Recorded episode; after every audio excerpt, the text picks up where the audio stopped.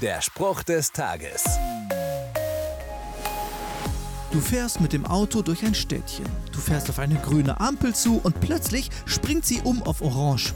Gas geben oder abbremsen? Wahrscheinlich entscheidest du intuitiv. Du schätzt vielleicht ab, ob du es noch bei Orange schaffst. Natürlich kennst du das Gesetz. Dir drohen 90 Euro Bußgeld und ein Punkt in Flensburg bei einem einfachen Rotlichtverstoß.